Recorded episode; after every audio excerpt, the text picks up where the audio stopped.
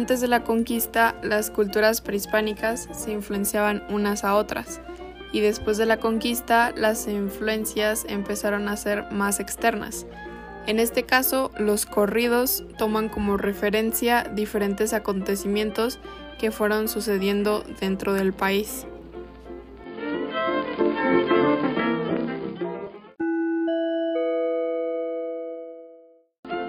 También se pueden basar en los modos de vida o de acuerdo al entorno en el que vivimos. Pero bueno, ¿qué es un corrido? El corrido es una composición musical mestiza mexicana, cuyos orígenes datan desde el siglo XVIII. Al principio, este género en particular tuvo presencia en Tamaulipas, Nuevo León y Texas, pero después más estados del norte del país lo fueron adoptando.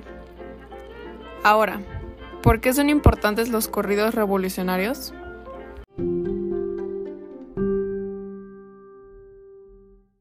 Marcaron etapas tanto sociales como políticas bastante importantes y describen acontecimientos que pasaron en esas épocas, por eso es algo de mucho valor. Igual resaltaban las cosas que habían hecho los personajes de esta guerra, como lo fue Emiliano Zapata y Francisco Villa. También cabe resaltar que hubo algo en particular que los caracterizó, y fue el empoderamiento femenino de esta época. Tenemos varios corridos de esto, como lo es la Adelita, la Valentina y la Soldadera.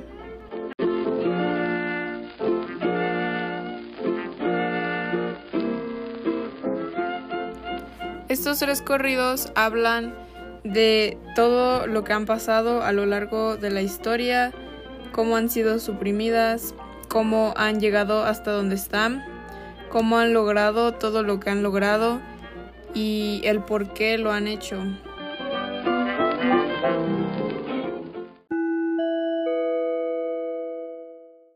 En conclusión, se dieron gracias a los modos de vida y al entorno de esa época.